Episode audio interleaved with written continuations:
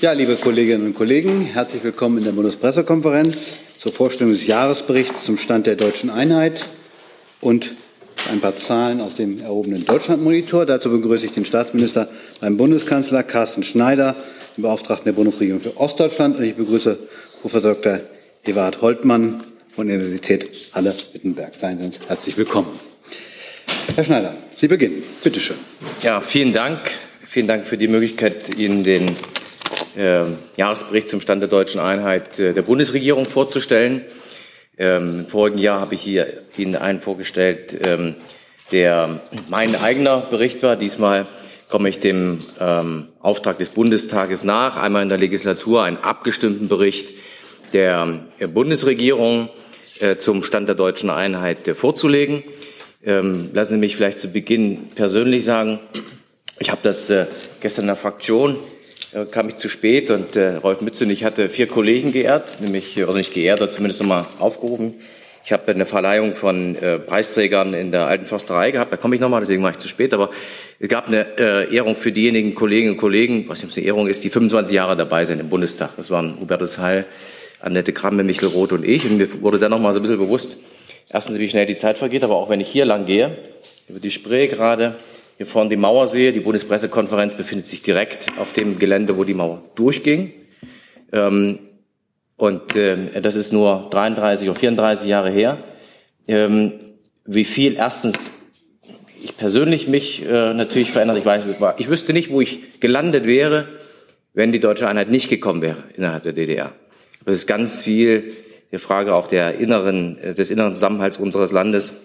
Frage, was wäre wenn gewesen, die sich in Teilen der Literatur derzeit auch widerspiegelt, aber vor allen Dingen, dass es ein unfassbarer Gewinn und Glück ist. In all der, des Alltagsgeschehens, dem wir uns so tagtäglich äh, mit all seinen Wirrungen und äh, Irrungen hingeben, äh, vergisst man ab und zu, wie historisch der Moment war, dass sich äh, ein Teil eines Landes, äh, einer äh, Diktatur erhoben hat und äh, es friedlich zu einer Revolution kam und friedlich innerhalb kürzester Zeit ähm, dann zu der Wiedervereinigung. Und äh, das ist etwas, ähm, was ich bei allen Problemen, auf die ich auch noch kommen werde, einfach mal voranstellen wollte. Wir können uns in Deutschland äh, erstens freuen darüber, in beiden Teilen des Landes glaube ich sehr.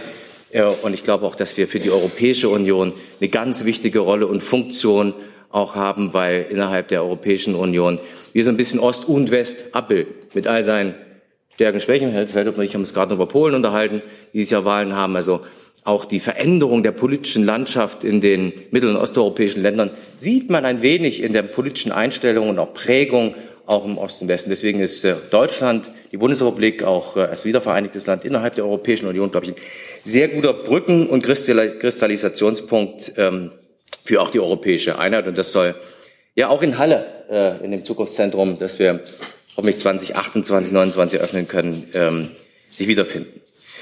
Jetzt zum Bericht selbst. Ähm, ich habe ihn im letzten Jahr, oder ich hatte darum geworben, ein Bild zu zeichnen oder Ostdeutschland aus dem Blickwinkel zu sehen, einen differenzierten Blick. Da gibt es äh, Stadt und Land, es gibt äh, ganz fortschrittliche Bereiche, es gibt boomende Regionen, es gibt auch, ähm, darauf wird Professor Holtmann eingehen, auch Regionen, ähm, so im kleinstädtischen Bereich, äh, wo wir Problemlagen haben, die wir auch politisch adressieren, aber im Grunde nach gibt es den Osten an sich nicht weil es äh, ist vielfältig. Er ist äh, sehr unterschiedlich, so wie die ganze Bundesrepublik unterschiedlich ist und äh, es auch zwischen Schleswig-Holstein und Bayern große Unterschiede gibt. Ähm, die, was man aber spürt und was man sieht, ähm, das ähm, ist in Teilen bei den Fragen, was sind die großen Herausforderungen im Westen, Großteil Wohnungs, also die Wohnungssituation, zu wenig, zu teuer. Im Osten die folgende Abwanderung wird von der Bevölkerung als Art 1 angegeben. Und das ist sowohl ein reales als auch ein emotionales Thema. Und ganz viel des Zusammenlebens, des, Zusammen, des Zusammenhalts, aber auch äh, der Reflexion hat, glaube ich, sehr viel mit Emotionen zu tun. Teilen auch mit realen Unterschieden zu tun, aber auch sehr viel mit Emotionen. Und äh, ähm, als ich für 25 Jahre im Bundestag kam, wo hatte ich eine Banklehre gemacht. Die habe ich gemacht, nicht weil ich unbedingt in der Bank arbeiten wollte, sondern weil ich Sicherheit äh, äh, brauchte und wollte äh, in den 90ern. Äh, und ich weiß nicht, was ich äh, äh, danach sonst gemacht hätte. Jedenfalls war die ökonomische Situation eine gänzlich andere, als sie heute ist. Heute sind wir in einer Zeit, in der wir zwar, ich meine, Delle, morgen haben Sie hier die äh, die Wirtschaftsprognose äh, in der, in der Konjunktur haben, aber grundsätzlich hat sich der Arbeitsmarkt komplett verändert. Und äh, ich habe den, ist ja auch ein Teil der Resümee, was hat die Regierung äh, für, den, für, die, für, für Ostdeutschland gemacht. Das ist der Teil A in dem Bericht, den ich Ihnen empfehle. Manches vergisst man nämlich einfach über die Zeit, äh, weil man das dann abgehakt hat. Das ist der wichtigste Teil der emotionalen Frage, die oft zu einer Spaltung geführt hat, nämlich äh, die Rente. Ähm, und die haben wir angeglichen und das ein Jahr früher. Also es gab kein, ich bin ja lange Abgeordneter, es gab kein Thema, mit dem öfter Leute zu mir gekommen sind, als mit Beschwerden zur Rente und insbesondere die Ost-West-Unterschiede. Die sind 2023 eingegeben. Es gibt sie nicht mehr. Und warum gibt es sie nicht mehr? Weil die Löhne angezogen haben. Auch eine politische Entscheidung, den Mindestlohn zu erhöhen und keinen Ost-West-Unterschied zu machen, hat zu der äh, verbesserten ähm, Arbeitsmarktlage, aber auch äh, der verbesserten oder der Angleichung der Renten geführt. Äh, das Zweite, äh, wir haben das Bürgergeld umgesetzt, eine langjährige Forderung und auch, äh, ich sage mal, auch eine Frage von, ähm, von Sicherheit. Und wir haben Zukunftsinvestitionen in Ostdeutschland in einem extremen Ausmaß, so wie es sie bis dato nicht gegeben hat. Ähm, das ist insbesondere der Bereich Mikroelektronik, Magdeburg, Dresden. Dresden ist es schon, Magdeburg wird Zentrum der Halbleiterindustrie für ganz Europa. Äh, alle großen Unternehmen äh, sind dort und die Verlängerung noch, wenn ich Polen angesprochen habe, Beziehungen zu Polen sind mir sehr wichtig, nach Wroclaw, wo dann das Packaging auch von Intel gemacht wird. Das wird die Achse sein der Halbleitertechnologie und neben der optischen äh, Technologie, die in jener Weltspitze ist und einer der Kernankerpunkte, wird es dieser Bereich sein. Der zweite Punkt, zusätzliche Investitionen. Wir haben kein Ost-West Fördersystem mehr. Wir haben ein deutsches Fördersystem, das darauf zielt, die Gleichwertigkeit der Lebensverhältnisse äh, zu erreichen äh, und äh, äh die, ähm, die Gleichwertigkeit. Und dem gibt es dann ein gibt es dann verschiedene Programme wie die GRW, ähm, also für, für Wirtschaftsförderung, wie die EU-Programme, ähm, aber auch äh, andere, die dazu führen, so, führen sollen und auch werden, einen Angleichungsprozess zu erreichen. Und der dritte ganz große Punkt das ist der Strukturwandel in, der, in den Kohleregionen, äh, wo wir ähm, erstens zu unserem Wort stehen und nicht so harte Brüche zulassen, wie das in den 90ern gewesen ist, also Arbeitsplätze weg und es ist nichts da, sondern es wird, die Arbeitsplätze sind noch da und es kommen neue hinzu. Äh, auch das im extrem hohen Maße finanziell vom Bund gefördert. Und es wird, zeigt vor allen Dingen, dass wir mit politischen Entscheidungen, mit äh, der Unterstützung auch in finanziellen, ähm, also finanziellen Mitteln auch Strukturpolitik äh, betreiben und damit auch Regionen äh, nach vorn bringen äh, können. Ja, ähm, Herausforderung. Das vielleicht zum, also das war der Teil A. Was haben wir gemacht? Teil B, Herausforderung. Und da ist für mich der Hauptpunkt Ad 1 Demografie und Fachkräftesicherung. Ähm, und das ist ein, das bedingt sich beides. Die größte Herausforderung, man würde sagen, ist nicht nur die Frage der Abwanderung und den Folgen, dass eine Generation quasi weg ist, das hat emotional für die Eltern natürlich ein Problem, wenn die jetzt 70 kennen viele Freundeskreise etc. 70, 80 sind und die Kinder sind nicht da. Ähm, und zum anderen, es sind, es fehlen Arbeitskräfte und nicht nur Facharbeitskräfte, sondern Arbeitskräfte und dementsprechend ist die Integration und die Zuwanderung äh, und aber auch Rückwanderung ähm, nach äh, Ostdeutschland der zentrale Faktor, um zu wirtschaftlicher Prosperität auch in der Zukunft noch zu kommen. Das sind ganz andere Voraussetzungen als noch vor zehn Jahren. Und es wird jedes Jahr wird die Herausforderung schlimmer, also herausfordernder, sagen wir es mal so. Und nur in den Regionen, wo die Leute auch willkommen sind, erstens wissen, dass das so ist, und zweitens, wo die willkommen sind, ähm, wird es auch äh, erstens ähm, eine ordentliche Daseinsvorsorge äh, geben, ähm, was ähm, ähm, Ärzte, Pflege, andere Punkte betrifft, äh, Kita-Betreuung, die aus Deutschland immer noch äh, Spitze ist äh, als auch natürlich dann die Menschen, die auch bei Intel und bei anderen Unternehmen arbeiten. Das sind die Herausforderungen, vor denen äh, wir insbesondere stehen. Und äh, ich habe versucht, das, damit will ich jetzt auch zu Beginn schließen, dazu auch eine politische Einigung ähm, mit den äh, Ministerpräsidenten zu erreichen. Das ist gelungen. Wir haben äh, sowohl in der Riemser Erklärung der Ministerpräsidentenkonferenz Ost, wo auch alle CDU-Ministerpräsidenten zugestimmt haben, und mit einer gemeinsamen Fachkräftekonferenz zwischen Arbeitgebern, Arbeitnehmern äh, und den MPs und der Bundesregierung, Andrea Nahles, Hubertus Heil und mir, das Thema Fachkräftesicherung Ad 1, aber eben auch gesteuerte Zuwanderung Ad 2 adressiert und äh, äh, werden dementsprechend auch für die Implementierung nicht nur in der Bevölkerung, die muss das ja akzeptieren, sie einsehen, gestalten, einsehen äh, und ähm, auch äh, mit nach vorn nehmen. Ähm, das letztendlich mit, äh, wird das eines der Hauptherausforderungen sein. Und als allerletztes, ich bin, ich habe begonnen mit der Frage äh, deutsche Einheit. In einem Punkt hat sich etwas verändert und das ist gut, nämlich das Selbstbewusstsein der ostdeutschen Arbeitnehmer und Arbeitnehmer ist stärker geworden. Wir haben es mit einer neuen Form von, auch von Betriebsräten zu tun, die für ihre Interessen eintreten. Und das sage ich vor dem Hintergrund, dass ganz viele Menschen sich als die Lohnsituation unbefriedigend empfinden, dass sie weniger verdienen, aber gar nicht so sehr für sich selbst adressiert haben, dass das keine politische Entscheidung ist, sondern eine, dass man in der Gewerkschaft sein muss und dass man für seine Interessen eintreten muss. Das ändert sich jetzt. Ähm, ich sehe das, wenn ich das jetzt hier auch noch sagen darf, auch in den Arbeitskämpfen, die man früher für unmöglich gehalten hätte, nämlich zum Beispiel Risa Teigwaren, um das einmal herauszugreifen, NGG, nicht gut äh, äh, bezahlt, äh, und die haben sich organisiert, die haben, die hatten einen Eigentümer aus dem, aus dem Schwäbischen, haben das nicht für möglich gehalten, dass sie eine gleiche Bezahlung aus dem West hinbekommen. Und sie haben das aber neben zusammengehalten haben hinbekommen. Und ich glaube, das sind die Schlüssel, die dazu führen, erstens höhere Lebenszufriedenheit und dann tatsächlich auch höheres zu verfügbares Einkommen und die eigene Rolle in dieser, in dieser Gesellschaft eben zu finden, anzunehmen und aber auch gesehen zu werden. Vielen Dank. Vielen Dank, Herr Schneider. Hey Leute, kurzer Hinweis. Wir stellen ja alles, was wir produzieren, kostenlos ins Netz. Ohne Kommerz. Wir können das nur, weil ihr unsere finanziellen Supporter seid. Das funktioniert seit Jahren und so soll es bleiben. Jeder Euro zählt, per Überweisung oder PayPal. Schaut einfach in die Podcast-Beschreibung und jetzt geht's weiter. Herr Professor Bitte. Ja, sehr geehrte Damen und Herren, ich freue mich, Ihnen heute erste Ergebnisse unseres neuen Deutschlandmonitors vorstellen zu können.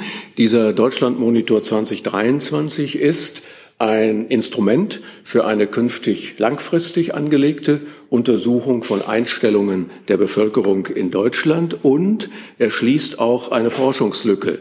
Insofern nämlich, als prägende Effekte von Umfeldbedingungen auf die Einstellungen der dort lebenden Menschen mittels neu entwickelter methodischer Verfahren erhellt werden. Im Rahmen einer künftig jährlichen Bevölkerungsstudie werden politische und gesellschaftliche Einstellungen sowie die Bewertung der Lebensverhältnisse erforscht. Und hinzu kommt ein jährlich wechselndes Schwerpunktthema. In diesem Jahr ist es Leben in Stadt und Land.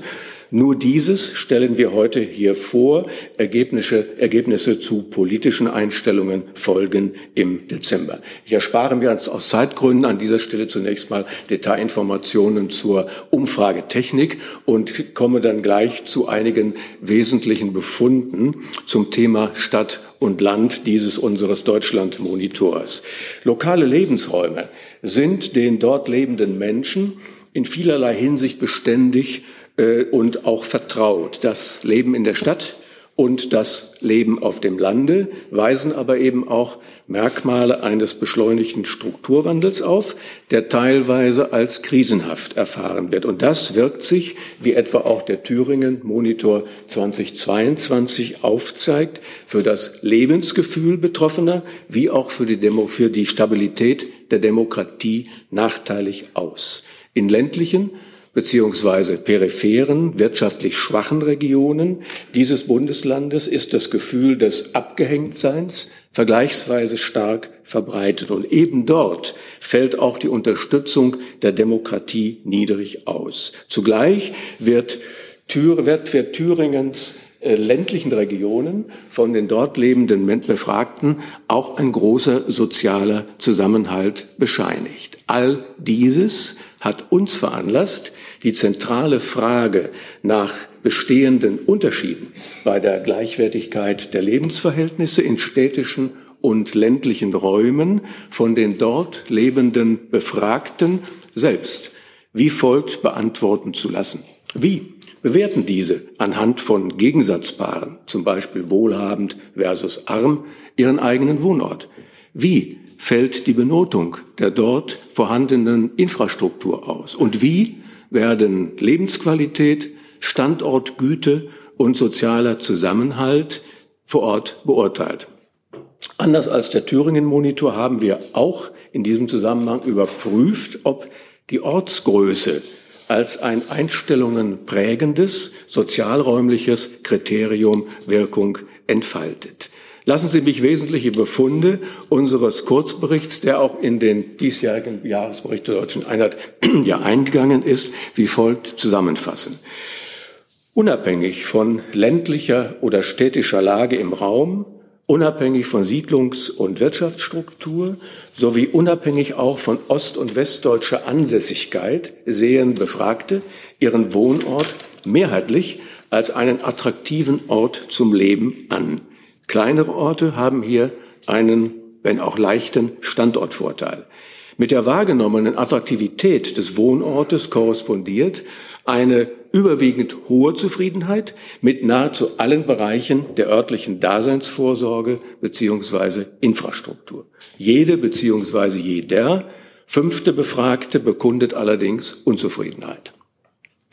Unsere Einstellungsdaten entkräften das Vorurteil, Per se seien Städte gut ausgestattet und ländliche Räume unterversorgt. Wie gesagt, es geht um die Wahrnehmung der Menschen, die dort leben und arbeiten.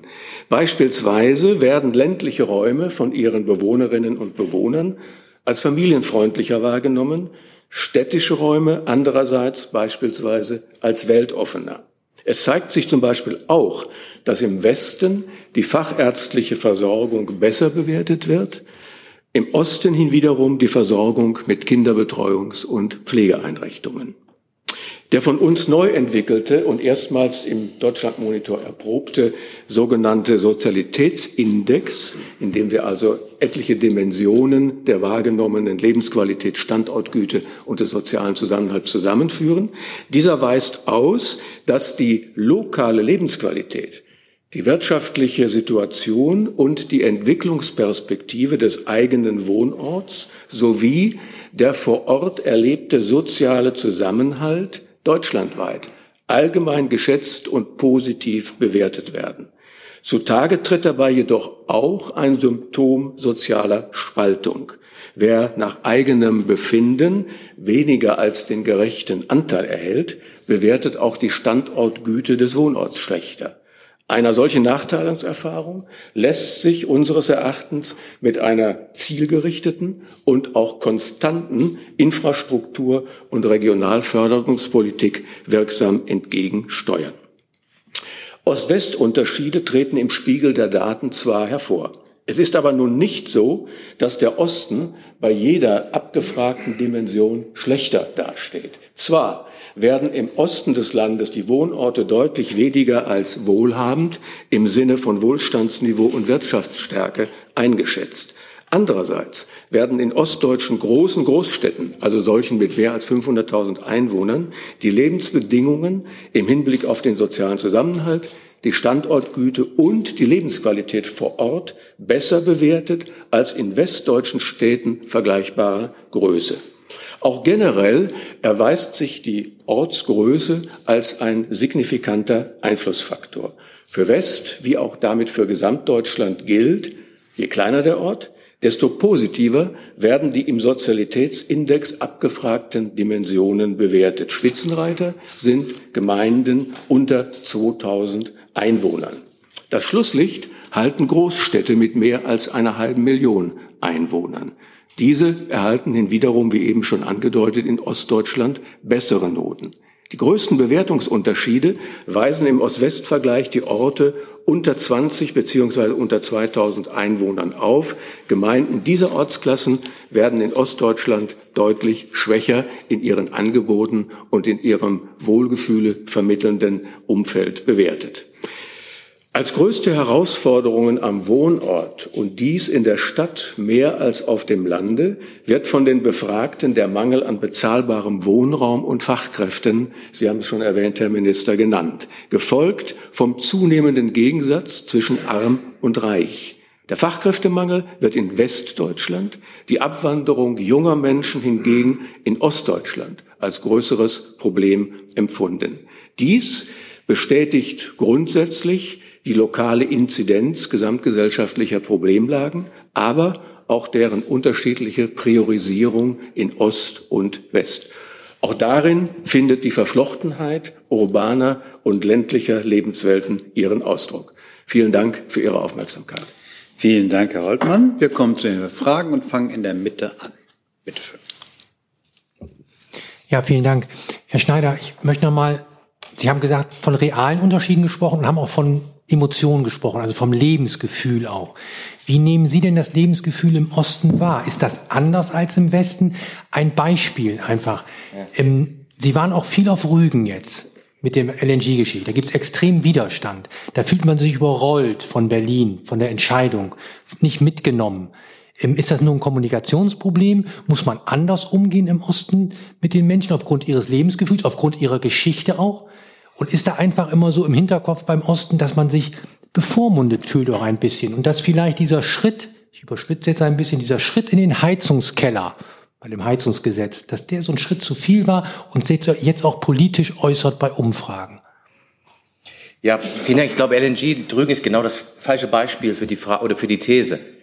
Weil die, die, die Großteil der Organisation, der Demonstrationen und vor allen Dingen der Anzeigen in der Welt habe ich eine gesehen und in anderen Zeiten auch, also bezahlen, das sind keine Ostdeutschen. Das sind, ich habe ja die Listen, die Unterschriftslisten gesehen. Auf Rügen kostet ein Prora, wenn Sie da eine Eigentumswohnung gekauft haben in diesem KDF-Projektkomplex, ab 8.000. In der ersten Lage Binz zahlen Sie 15, in Selin 20.000 Euro pro Quadratmeter. Ich kenne niemanden, äh, der in Ostdeutschland über das Vermögen verfügt, um sich das leisten zu können. Deswegen teile ich die These grundsätzlich. Äh, also ist das das falsche Beispiel für die These äh, der, ähm, der Reaktanz oder der Widerstand? Ich glaube, das ist, das ist aber, glaube ich, in Deutschland generell. Eher ist es so, dass der in Teilen die westdeutsche Wohlstandsgesellschaft jetzt auch in Osten zumindest was Infrastrukturmaßnahmen ankommt betrifft. Und hier gebe ich Ihnen zwei Beispiele. Ähm, Stuttgart 21. Äh, Entschuldigung, das ist eine riesige Fortschrittsinvestition aus meiner Sicht, die unter größten Widerständen der Bevölkerung, die, glaube ich, die Baustelle auch nicht wollten, andere Punkte, äh, kein Ärger wollte, äh, ähm, durchgesetzt wurde. Währenddessen bei mir in Erfurt, in meinem Wahlkreis, vor 15 Jahren das Bahnhofsgebäude auch unter Denkmalschutz abgerissen wurde, wird dafür jetzt aber eine exzellente Eisenbahnanbindung und auch durch den kompletten Thüringer Wald nach München haben. Das heißt, ich, das ist für mich kein, also dies, dieser Punkt ist für mich kein, kein treffendes Beispiel, sondern ähm, äh, eher ist es so, dass bei uns diese Sachen grundsätzlich äh, befürwortet wurden und werden, wenn man sie klug einsteht. Und das ist beim LNG-Terminal nicht klug eingesteht am Anfang gewesen, auch mit den Simulationen davor Serlin äh, so ein Riesending zu haben. Das, das kommt jetzt alles sehr runter. Ich habe nächste Woche, ich lade Sie herzlich dazu ein, eine große Bürgerversammlung in Sassnitz. Äh, und ähm, erstens bin ich mir äh, sicher, dass ähm, das am Ende für Rügen äh, positive Auswirkungen haben wird, dass mich ein paar mehr Arbeitsplätze auch gibt, die tarifvertraglich und von der IG Metall ausgehandelt bezahlt werden, nämlich dann im ganzen Wasserstoffbereich und auch im Hafen selbst und nicht nur im Dienstleistungssektor allein. Äh, und dass die ähm, äh, dass es letztendlich auch dazu beiträgt, dass wir eine Versorgungssicherheit haben. Das habe ich nicht ganz Ihre Frage beantwortet, aber es war mir, war mir jetzt einfach ein Bedürfnis, mit diesem Missverständnis aufzuräumen. Das Lebensgefühl, die Bevormundung ja. nochmal. Ja. Auch aus der Geschichte ja, ja, heraus. Das, das, das, das ist, also, die, man muss erstens vorsichtig sein mit der Sprache. Das ist der erste Punkt. Äh, wenn man gelernt hat, zwischen den Zeilen zu lesen und sehr genau, und ich war, ich war Agitator und Wandzeitungsredakteur und ich musste die aktuelle Kamera äh, auswerten und ich habe aber auch die Tagesschau geguckt äh, und ich musste aufpassen, dass ich nicht das Falsche sage. So, und das, das ist einfach, ist mit der Sprache sehr vorsichtig, sehr, sehr sensibel, sagen wir so, sehr sensibel. Äh, und deswegen ist auch, ähm, ähm, sind auch die Fragen, ob ich alle Geschlechter abgebildet habe, in dem wie ich spreche äh, und ob mir das aufgedrängt wird oder ob ich das selbst eigentlich mache, eine sehr zentrale Frage auch von politischer Akzeptanz, obwohl ich das für ein nebensächliches Thema halte. Und ähm, ansonsten gibt es einfach, wenn Sie sich die Struktur, es gibt eine sehr basisdemokratische Erfahrung der Wende, nämlich ich bin da auch in so eine Demonstration in Erfurt nach einem Fußballtraining reingespült worden und dann bin ich da mitgelaufen durch die Marktstraße, da war ich 13 und auf einmal haben die gerufen, Stasi in die Produktion, das fand ich ganz großartig. Da war noch DDR. Und diese Erfahrung der, der Gemeinschaft, aber auch des, des sich Befreiens danach, nämlich das System, eine, eine Diktatur zu stürzen, die ist, glaube ich, sehr eingeprägt. Und danach sind die, äh, die Erfahrungsmomente des westdeutschen Parteiensystems, das ich für ein sehr erfolgreiches und kluges und gutes halte, die sind aber nicht äh, im, Osten dem Maße angekommen, weil wir nicht dieses Maß an Durchdringung mit äh, aktiven Mitgliedern in politischen Parteien äh, haben. Also zu Thüringen, 2,2 Millionen Einwohner, SPD 3000 Mitglieder und mit CDU, Linke und äh, Grünen zusammen kommen wir vielleicht auf 12 ne, bei 2,2 Millionen. Das heißt, ein Teil, ein großer Teil ist irgendwie so, so eher sagen, ist so in der Mitte politisch irgendwo, aber nicht, bekennt sich nicht. Wenn es 2024 zu den Wahlen wird es sehr darauf ankommen, ob diese, diese Mitte der Gesellschaft, ob die sich politisiert und auch äh, äh, stärker ähm, in, die, in die Gesellschaft äh, mit eingreift, indem sie sich auch selber mehr zeigt, so wie das zum Beispiel, wenn ich ja sagen darf, in Nordhausen passiert ist am, am, in den letzten Wochen. Herr Jolko.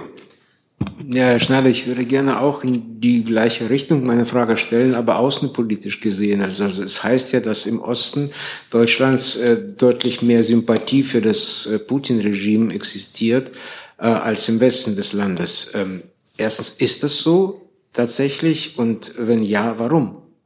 Ich habe dazu eine lange Rede gehalten in, der, in Weimar bei der Klassikstiftung im Februar. Die Stelle gebe ich Ihnen gern, weil das würde den Rahmen jetzt sprengen, indem ich das alles aus, aus äh, differenziere. Die Kurzfassung.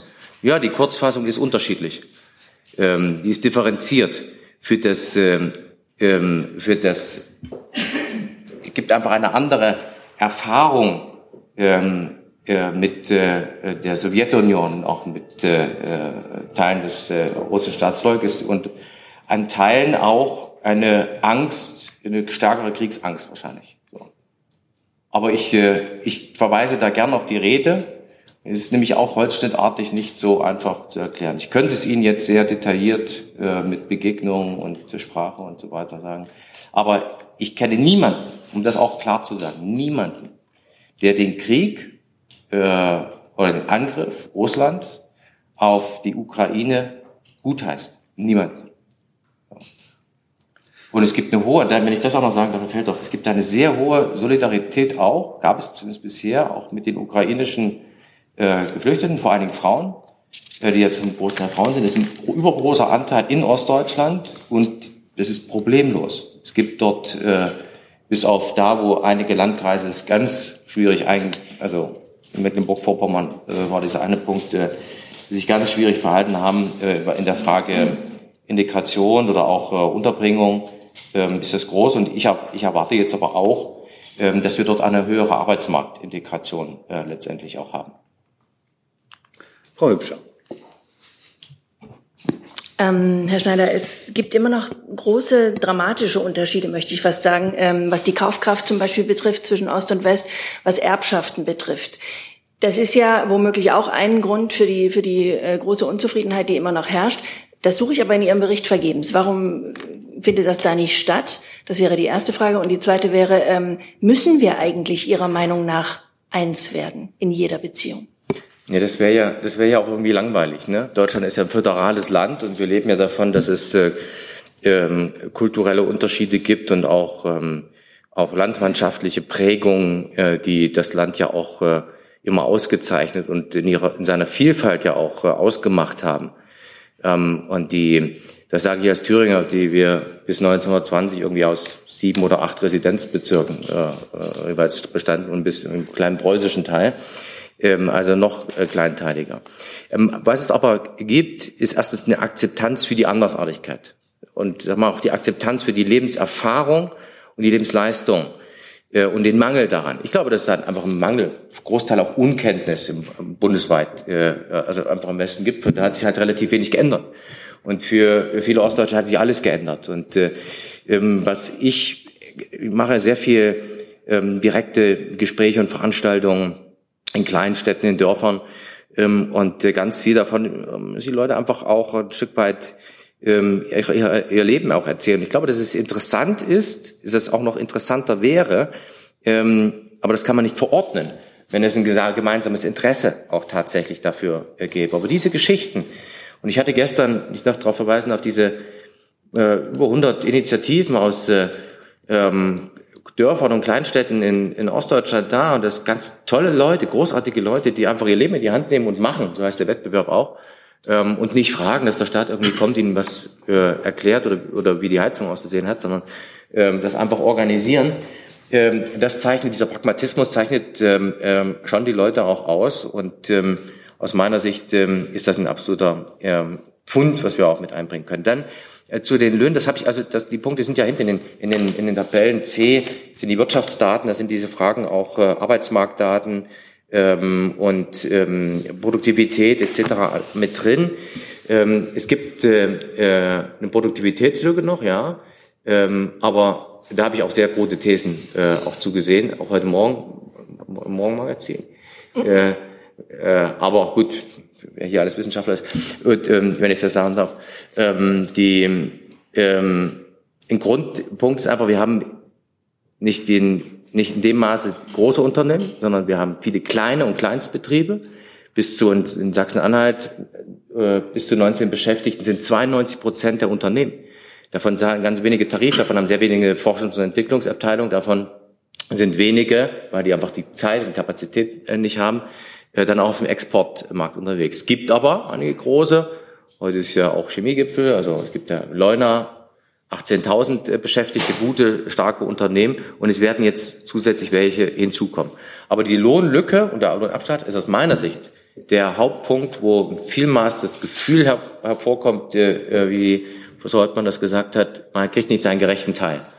Und das ist ein etwas, ähm, was ich nur zum Teil beeinflussen kann, weil wir natürlich nicht für die Tarif, also wir sind für Tarifvertragsfreiheit und für die Lohnfindung in Deutschland ist ein Arbeitnehmer und Arbeitgeber äh, äh, notwendig, äh, da eine Einigung zu erzielen. Ich jedenfalls unterstütze die Arbeitnehmer und Arbeitnehmer, wo immer es geht, in Arbeitskämpfen, wo ich sie für klug und sinnvoll halte, war bisher bei fast allen der Fall, als auch insbesondere bei einer stärkeren, selbstbewussteren Vertretung ihrer Interessen auch. Das war in den letzten Jahren eher aus der Erfahrung. Es gab so viele, ich habe das vorhin 98 gesagt, ähm, ähm, da hatten wir Massenarbeitslosigkeit. Ich hatte in Erfurt, als ich da gewählt wurde, 20 Prozent Arbeitslose. Da hat keiner aufgemuckt äh, und gesagt, jetzt gerne einen höheren Lohn. Da hat der Chef oder die Chefin gesagt, nee, dann gehst du. Und dann haben die Leute 10, 15 Jahre keine Erhöhung gekriegt. Und das sieht man dann eben auch. Ähm, und für viele war die Mindestlohnerhöhung die größte Lohnerhöhung, die sie jemals bekommen haben.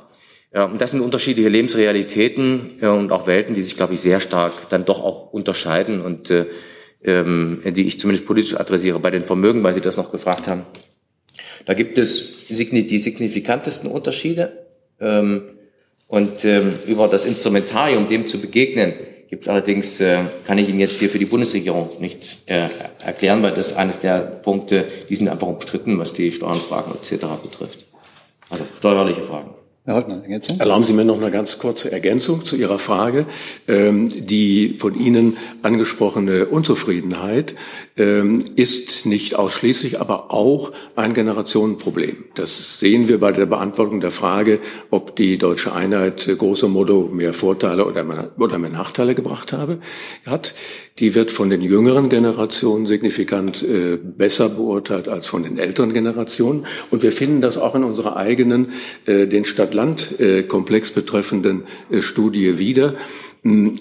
Diejenigen, die im Ostdeutschland noch in ihrer Biografie sozialisiert worden sind, schätzen die Standortgüte, die Lebensqualität ihres Wohnortes äh, schlechter ein, zwar nicht ganz schlecht, aber doch weniger positiv ein als jene, die unter den Bedingungen der deutschen Einheit sozialisiert worden sind. Also das ist ein, wir würden sagen, als äh, Wissenschaftler ein Kohorteneffekt, der nach wie vor da ist, der sich auch nicht so schnell abbaut, der sich auch teilweise, teilweise in die jüngeren Generationen hinein noch vermittelt. Aber es ist im Grunde genommen, salopp gesprochen, auch eine Frage der Zeit, der längeren Zeit, bis dieser Effekt dann an prägender, auch an gefühlsprägender ähm, Bedeutung verlieren wird. Herr Kollege. Ja, Ivo Tuchel, NHK. Ähm, Herr Schneider, Sie hatten äh, zu Beginn darauf hingewiesen, äh, dass es ein, Sie sagten, unfassbarer Gewinn und Glück war, äh, dass die Wiedervereinigung äh, das Land erfasst hat. Ähm, Sie haben auf viele emotionale äh, Themen hingewiesen, die inzwischen eigentlich gelöst sind. Die Rentenangleichung endlich und andere Beispiele, Halbleiterindustrie in Dresden, in Magdeburg und so weiter. Ähm, das sind alles sehr positive Dinge. Ich kann Ihnen jetzt die Frage nicht ersparen. Ähm, die Frage musste ja kommen nach der AfD. Ähm, diese Partei hat bei allem Stadt-Land-Unterschied und wohl wissend, dass es sie auch im Westen gibt, äh, im Osten immer wieder Höhenflüge. Haben Sie eine Erklärung dafür? Naja, also die, ähm, Leider ist das kein rein ostdeutsches Problem. Macht sich zu einfach, äh, glaube ich, wenn man das als darauf reduzieren würde. Ähm, es gibt ähm, höhere, in manchen Regionen, also in meinem Wahlkreis zum Beispiel nicht. Ne? Also ich hatte 15 Prozent bei der Bundestagswahl AfD-Ergebnis. Das gibt's, äh, gab es in einigen Landtagswahlen im auch, aber in einigen Regionen, ländlicher Bereich, vor allem in kleinstädtisch, also ein bisschen das, was was Holtmann dargestellt hat, äh, ähm, sind sie auch äh, ähm, durchaus diejenigen, die ähm, den Ton angeben. Das sind Regionen, die man sich politisch, sagen wir die anderen politischen Parteien, ich bin ja hier für die Bundesregierung, will hier keine Bewertung, darf das auch gar nicht von unterschiedlichen Parteien wahrnehmen, ähm, äh, ähm, die sich dem besonders stellen müssen. Ähm, die äh, ich würde dem Wissenschaftler lieber die Frage überlassen, wie sich das im, im Zweifel äh, bei den Weder Spektren etc. zusammensetzt, weil ich immer in einem Spannungsverhältnis bin, äh, nämlich äh, auf der einen Seite nicht hier von der Bundespressekonferenz aus mit dem Staatssignet äh, quasi äh, über eine Partei zu urteilen. Ich bin Mitglied einer, das ist die Sozialdemokratie, das ist glaube ich bekannt, aber ähm, äh, die, ähm, die Reduzierung äh, Ostdeutschlands allein äh, auf äh, das Thema AfD wird dem überhaupt nicht gerecht. Und ich habe den manchmal, ich sagen habe, den Eindruck, ähm, dass, ähm, ähm, dass das eher äh, dieser Partei im Zweifel sogar noch hilft. War das zumindest, wenn ich die Leute, die ich aus Sonnenberg kenne, äh, bei der Stichwahl und die öffentliche Berichterstattung auch dazu gesehen habe. Darf, darf ich ganz kurz eine Nachfrage, äh, weil Sie auch auf Herrn Professor Holtmann verwiesen und meine Nachfrage wäre auch an Herrn Professor Holtmann gegangen. Äh, Sie sprachen eben auch vom Ko Kohorteneffekt. Ähm, sehen Sie den dann auch in dieser Partei, äh, in, in dem Gefüge der AfD, den Kohorteneffekt? Also wir wissen, soweit wir die Daten vorliegen haben, äh, dass äh, die AfD keine äh, Partei sozusagen der älteren, der älteren Männer ist, sondern dass es durchaus auch in zunehmendem Maße in den jüngeren Generationen zumindest Zuspruch, Zuspruch findet. Und ähm, das kann man auch daran erkennen, dass das WIW macht ja eine sogenannte äh, also in diesem sozialökonomischen Panel, äh, macht ja eine sogenannte langfristige äh, Untersuchung im Grunde genommen mit derselben Kerngruppe von, von einer repräsentativen Bevölkerung. Und da wissen wir im Grunde genommen, das ist seinerzeit relativ wenig beachtet worden, dass die AfD schon vier, fünf Jahre nach ihrer Gründung einen Stammwählersockel hatte, der ungefähr dem damaligen, der damaligen Größenordnung der FDP entsprach. Also das ist nicht nur ein äh, wenn auch, wenn gleich auch, ein spontaner aus Unzufriedenheit und aus Politikverdrossenheit geborener Empörungseffekt, sondern das hat inzwischen auch bestimmte strukturelle, strukturelle Fundamentierungen bekommen.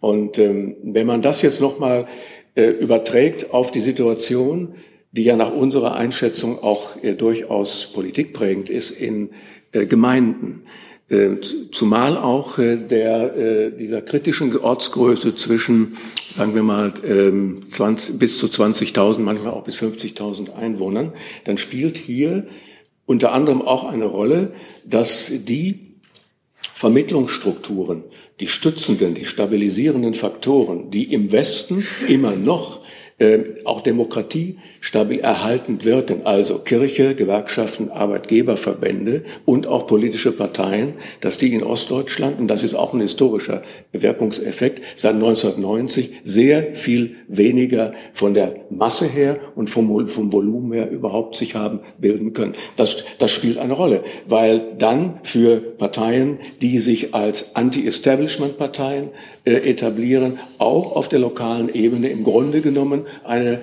Leerstelle von den anderen notgedrungen gelassen wird, in die diese Parteien hineinströmen.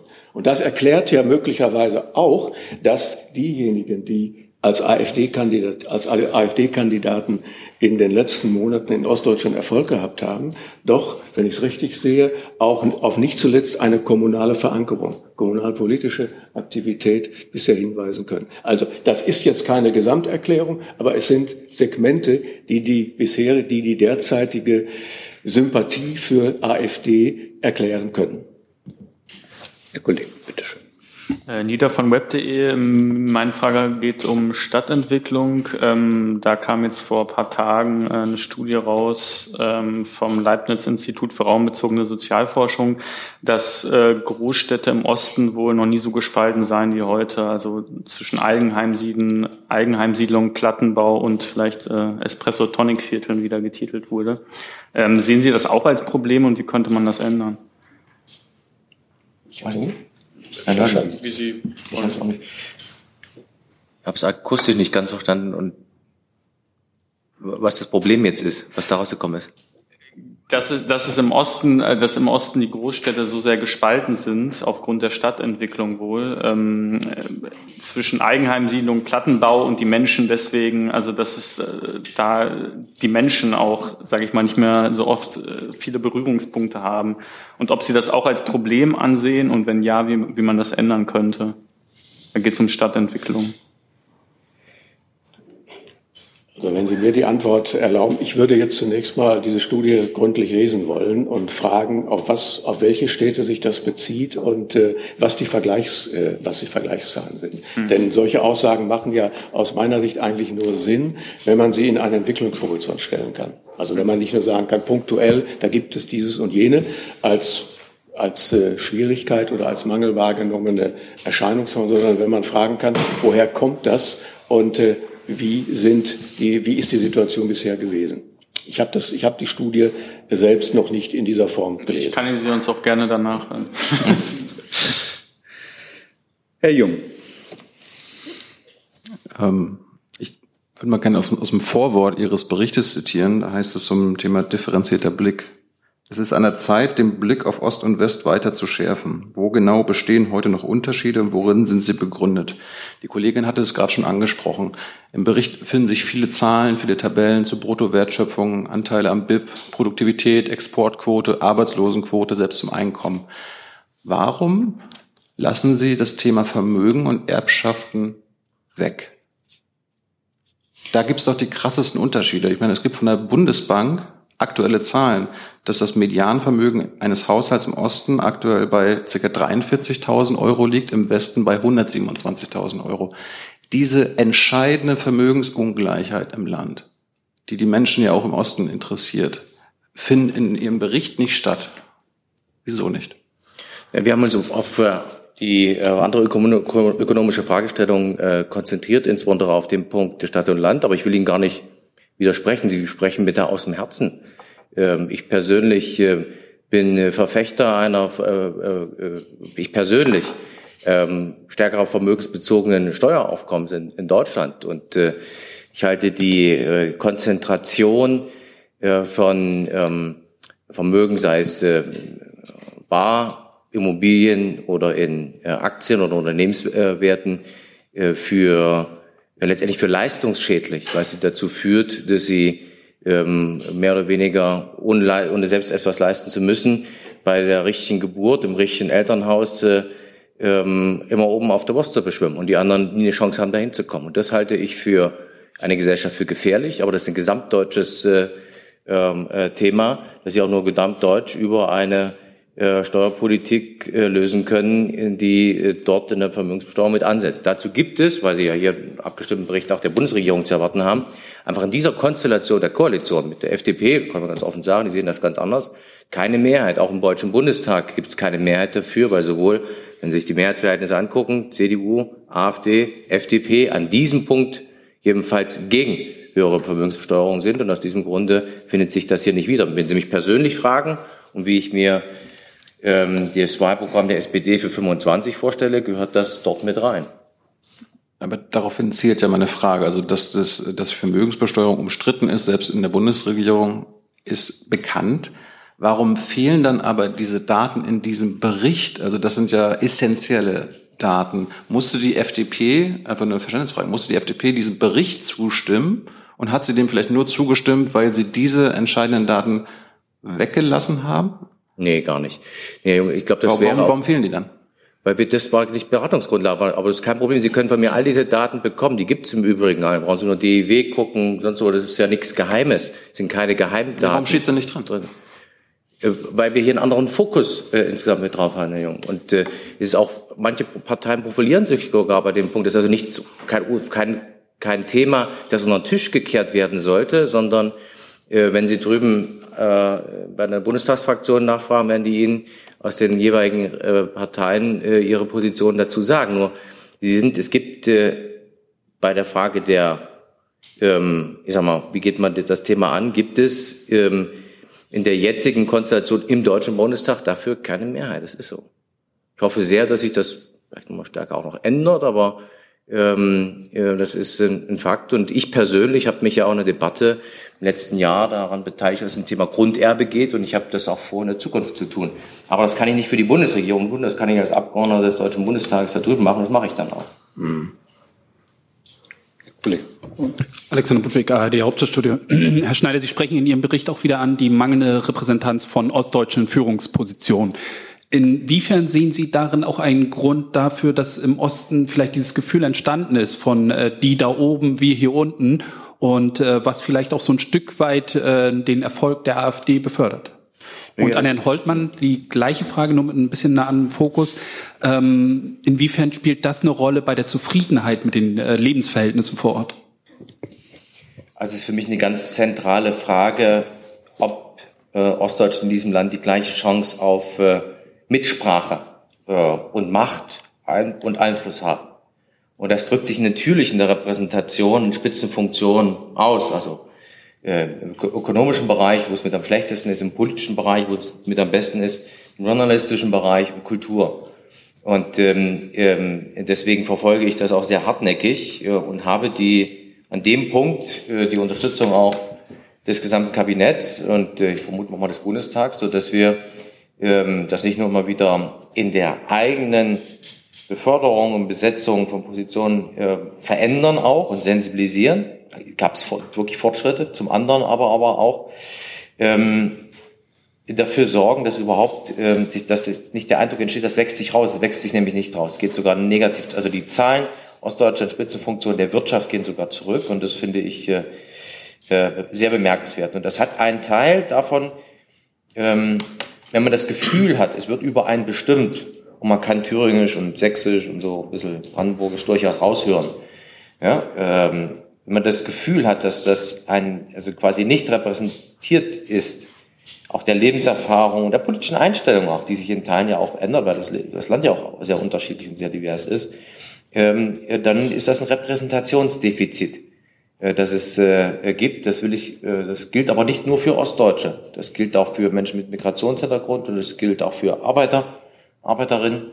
Ähm, aber Sie haben mich nach dem Ost, dafür bin ich auch zuständig gefragt und da sehe ich das und ich halte das für ein Problem der Akzeptanz politischer und gesellschaftlicher Entscheidungen. Wenn man den Eindruck hat, man ist nicht Teil, ähm, letztendlich, man hat nicht die Chance, äh, ein Teil der Entscheidungsträger zu werden. Leutnant. Ich will Ihre Frage äh, gerne auch ähm, äh, ergänzend beantworten.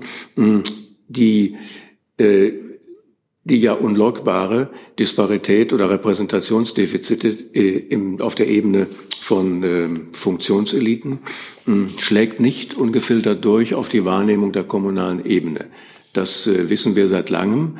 Äh, es ist vielmehr so, dass mh, die Zufriedenheit vor Ort äh, sich zum Teil auch, äh, dass sie zum Teil auch korrespondiert mit der Zufriedenheit des kommunalen Personals. Das ist auch kein, das ist in, in Ost, in West wie in Ostdeutschland tendenziell der Fall. Also die kommunalen Organe, wenn wir nach dem Institutionenvertrauen fragen, bekommen äh, traditionell bessere, bessere Noten als beispielsweise die Bundes- oder auch die Landespolitik. Das mag aber auch damit zusammenhängen, dass das nicht stärker durchschlägt, ähm, diese diese Wahrnehmung, die da oben, das sind vor allen Dingen importierte Westdeutsche, ähm, dass gerade auf der kommunalen Ebene äh, von Anfang an, seit 1990, seitdem es zum ersten Mal wieder frei gewählte ähm, Vertretungskörperschaften auch in den Gemeinden gegeben hat, dass von Anfang an der Anteil der Ostdeutschen in diesen neuen frei gewählten Positionen hoch gewesen ist. Also umgekehrt der Anteil der Westdeutschen, die auf der kommunalen Ebene politische Ämter übernommen haben, ist vergleichsweise niedrig gewesen. Auch das mag dazu beigetragen haben, dass hier sozusagen diese dieses Gefühl ähm, der, der, der, der Benachteiligung oder der vermeintlichen Benachteiligung durch äh, ostdeutsche Repräsentanten in Führungspositionen auf der kommunalen Ebene so nicht fassbar ist. Wir werden dazu, ich habe es am Anfang angedeutet, wenn wir den Hauptbericht des Deutschlandmonitors Ende des Jahres dann vorlegen, auch zum Institutionenvertrauen entsprechende, äh, entsprechende Ergebnisse Ihnen mitteilen können. Frau Mayer. Hier hinten ein, äh, ich bin Anja Meier vom Fokus Magazin. Mir geht eine Grafik auf Seite 70 nicht aus dem Sinn. Und zwar geht es da um die Veränderung der Bevölkerung im ländlichen städtischen Raum unterteilt nach Ost und West. Und äh, wenn man da sieht man sehr schnell, äh, die oberen beiden Linien sind sozusagen gleichberechtigt in ihrer, auch in der Sehnsucht nach dieser Lebensform der Bürgerinnen und Bürger äh, in Westdeutschland und in Ostdeutschland gibt es ja quasi fast, wenn man da mal raufschaut, eine Stadtflucht und eine Landflucht. Äh, gleichzeitig hat ja Professor Holtmann gerade gesagt, dass es äh, einerseits dort eine, eine große, quasi so eine, so eine, man hält zusammen, man fühlt sich wohl und so, ja. Und andererseits äh, eine, ich glaube, Abständigkeit, Ab, äh, Abständigkeit zur Demokratie oder so gibt. So war, glaube ich, die Formulierung. Ähm, wie sehen Sie das? Äh, ist Politik da überhaupt noch in der Lage, äh, steuernd einzugreifen. Sollte sie das überhaupt, kann man es einfach so lassen und irgendwann sind alle weg und es haben nur noch äh, Großstädter ihre Landhäuser da? Oder also ja, wie, wo ist die Demokratie in diesen Bereichen? Also auf der programmatischen Ebene ähm, mhm. wird man nicht aufgeben dürfen. Das kann man deutlich sagen, denn das wäre ja eine Art Selbst, äh, Selbstentmachtung und Selbstkastration der demokratischen Politik, die trotz aller Schwierigkeiten Gott sei Dank ja auch gerade auf der kommunalen Ebene oder nicht zuletzt auf der kommunalen Ebene noch entsprechende Engagement und auch Einsatzpotenziale äh, erwecken kann. Wenngleich es, wie wir wissen, gerade auch für kommunale Akteure angesichts einer wachsenden Aggressivität die aus der Bevölkerung zum Teil ihnen entgegenschlägt, zunehmend schwieriger wird. Die, ich habe mir die, die, äh, die äh, Abbildung, die Sie gerade angesprochen haben, noch mal zugegeben kurz angeschaut. Was man ja auch sehen kann, ist, dass sich die Situation im Grunde genommen stabilisiert hat, was jetzt äh, die Bevölkerung mhm. sowohl auf dem Land als auch in der Stadt betrifft. Und ähm, das ist zwar im Vergleich zu, den Ausgangs zu der Ausgangssituation ein entsprechend niedrigeres Niveau, aber man wird damit umgehen können und umgehen müssen. Und wenn die Statistiken äh, so sind, dass hier eine Tendenz, eine Abwärtstendenz sich nicht ungebrochen fortsetzt, dann ist das ja auch eine Aussage, die vergleichsweise zuversichtlich stimmen kann. Mhm. Danke. Herr Fitztum. Da sind Sie. Ähm, Herr Schneider, Sie sprachen von dem demokratischen Parteiensystem, das sich im Osten nicht so verankern konnte. Kann man so weit gehen zu sagen, dass die AfD nun diese Verankerung gewissermaßen nachholbar macht? Oder befürchten Sie, dass das sogar passiert? Die Frage geht auch an Herrn Professor Holtmann. Also sind dann parteipolitische Strukturen durch die AfD inzwischen tatsächlich verankerter, aber eben eben nur bezogen auf diese Partei? Und das Zweite, ein Kuriosum in Ihrem Bericht auf dem Titel zeigen Sie den Herfordplatz in Berlin-Neukölln und auf der linken Seite, ich möchte schwören, einen Hof irgendwo in Süddeutschland, weil solche Höfe gibt es in Westdeutschland, gar, äh, in Ostdeutschland gar nicht. Also ist das eine so. Absicht eine, oder ein Lapsus oder? Ja, Lapsus ähm, kann es ja nicht sein, es ist ja Deutschland. Ne? Es geht ja um die deutsche Einheit des Herren, ja. aber dann in, in, dem Fall wurde Berlin als ostdeutsche Stadt äh, herangezogen oder ja, da ist es ja auch. Neukölln äh, ist ja nun ist altes so. Westberlin. München liegt ja auch sehr weit östlich, aber äh, äh, also östlicher als Erfurt. Ähm, aber Berlin ist natürlich äh, die ist, ist natürlich eine gespaltene Stadt, also eine getrennte Stadt, aber es ist ein großen Teil der Prägung der DDR über die Nomenklatur, aber auch äh, von äh, der Leute, die hier gelebt haben äh, und natürlich auch die spannendste weil sie den stärksten Zuzug hat. Und von daher ist es das, das, das Melting Pot äh, Deutschlands aus meiner Sicht äh, und gehört damit hin. Ähm, und das soll einfach Stadt und Land äh, äh, letztendlich illustrieren. Ähm, die, worum es in dem Bericht ja auch ging. Mir ging es jetzt ganz grundsätzlich bei allen Problemen, mit denen ich jeden Tag beschäftigt bin und die Unterschiede, die es auch gibt, äh, vor allem mal zu gucken, vielleicht sind die Unterschiede zwischen Land und Land gar nicht so groß wie zwischen Stadt und Stadt, also Stadt Ost, Stadt West, ähnlich wie Land Ost, Land West, ähnlich. Und das gibt es.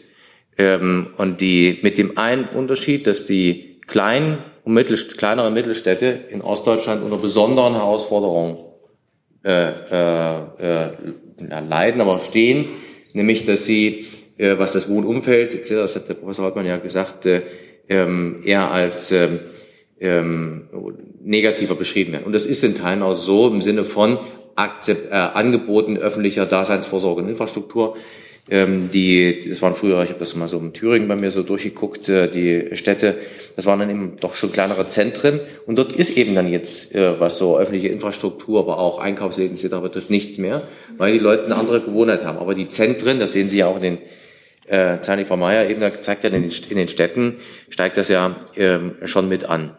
Ähm, war das, eine, dann hatten Sie noch eine andere Frage gehabt, nicht nur? Die zur AfD und dem Parteien. AfD, ach ja. Nee, also das stimmt, also die These teile ich nicht, dass Sie da verankerter wären im Sinne von einer Mitgliederpartei, da sind Sie nämlich nicht. Ähm, weil ich äh, die Zahl richtig im, im Kopf habe, haben sie in Thüringen irgendwie um die 1000, paar 1000, 1100 oder sowas Mitglieder.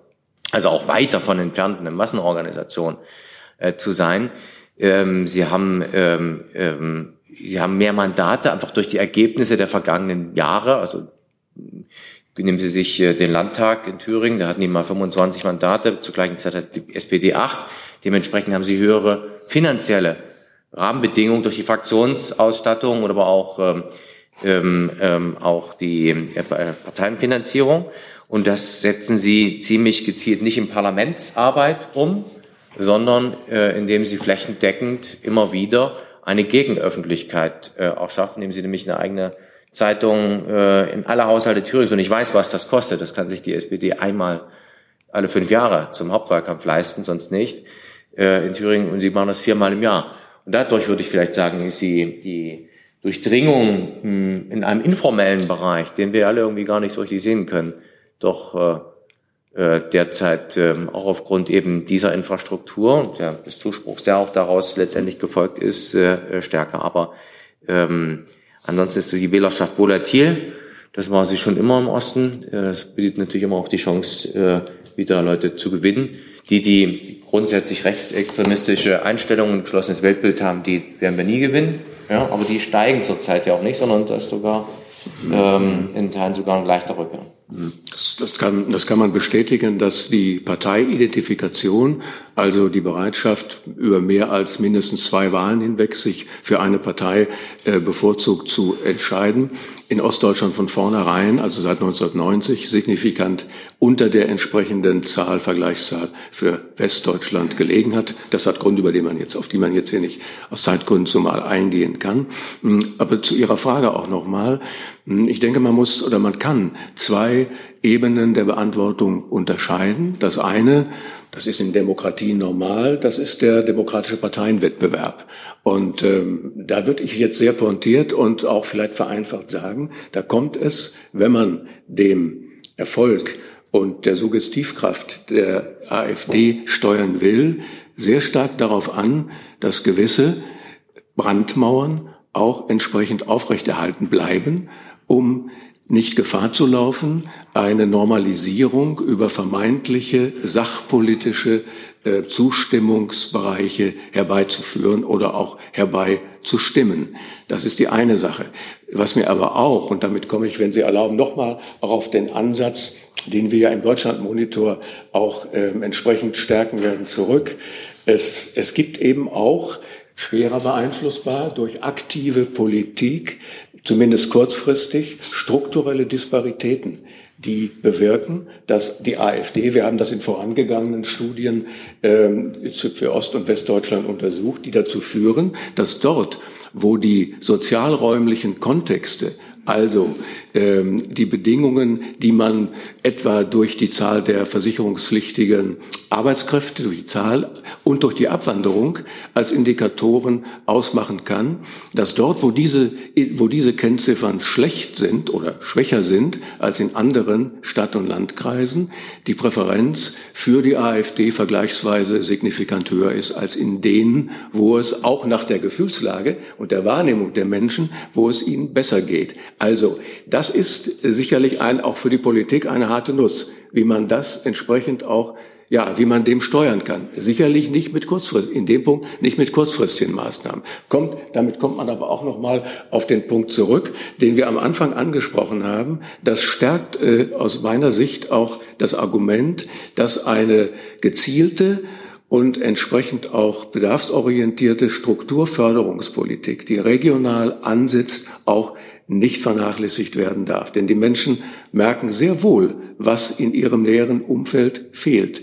Und so erklärt sich sicherlich zu einem Gutteil auch, dass jeder Fünfte, wie die Studie zeigt, 20 Prozent etwa mit ihrer Lebens äh, mit ihrer sozialräumlichen Kontextsituation eben nicht zufrieden sind. Herr Warwick.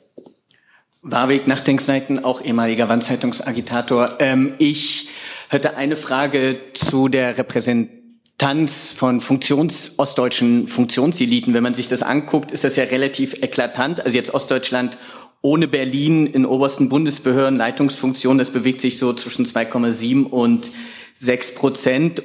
Bundesrichterschaft, Vorsitzende Richter 2 Prozent. Das sind ja Daten, die scheinen sich ja über die letzten drei Jahrzehnte ziemlich verfestigt zu haben. Und zumindest aus meinem Blick hat das ja auch was damit zu tun, dass man nach der Wende fast einen kompletten Eliteaustausch durchgeführt hat und so die entsprechenden Netzwerke da jetzt präsent sind. Und zumindest so aus meiner Analyse sehe ich da wenig Handhabe, wie man das jetzt in dieser gefestigten Form noch aufbrechen könnte, um da einen Wandel hinzubekommen. Also gerade Justizwesen ist ja wirklich eklatant. Äh, da wäre nur eine Frage, haben Sie da Ansätze, wie man das in irgendeiner Form umsteuern könnte? Ja, äh, wir haben es zum, zum, zu Regierungshandeln gemacht, das zu ändern. Ja, bis dato, also bis vor zwei Jahren, gab es das Problem gar nicht offiziell. Ähm, und ähm, jetzt von der Spitze vom Bundeskanzler an, aber das ganze Kabinett auch, ähm, trägt erstens die, ähm, die Strategie, grundsätzlich diverser Bund einzustellen, auch zu befördern, gleiche Eignung etc äh, nicht nur mit, sondern unterstützt das auch. Und ich habe da, wo wir den Einfluss haben, das ist ja bei der Bundesverwaltung selbst, in den jeweiligen Ressorts, die führt zwar jeder Minister in eigener Verantwortung oder jede Ministerin, aber ähm, natürlich mit der Sensibilisierung ähm, aus Deutsche auch äh, dort äh, stärker ein bisschen auch zu motivieren, sich zu bewerben. Es hat, es sind zwei, zwei, zwei, zwei, zwei, zwei Punkte. Ich habe dazu eine längere ähm, ähm, Pressekonferenz auch in der vorigen Woche äh, gegeben, ähm, auch noch mit einer Auskopplung der, der Zahlen und Daten. Und da, wo es um politische Entscheidungen geht, äh, zum Beispiel mh, hm, die Bundesverfassungsrichterin, da gibt es jetzt eine Ostdeutsche, die das geworden ist, das war ein harter Kampf. Aber es spricht dafür der Selbstbewusstsein auch der Ministerpräsidenten, das war damals Voigt gefallen, der da hart gekämpft hat, ähm, äh, das ist eben nicht, also diese Situation zu ändern. Das hätten wir heute noch keine. Äh, und es gibt immer geeigneter, also scheinbar geeigneter auch andere, es gibt, müssen ja gleich geeignet sein. So. Ähm, das ist der staatliche Bereich, der Vor Vorbildbereich. Ähm, dort werden wir das auch angehen. Ich sehe vor allen Dingen bei den vielen geschätzten Kollegen, die in den 90ern sich aufgemacht haben und den warmen Sitz verlassen haben in Mainz und sind nach Erfurt gekommen. Das war, das war eine wilde Zeit.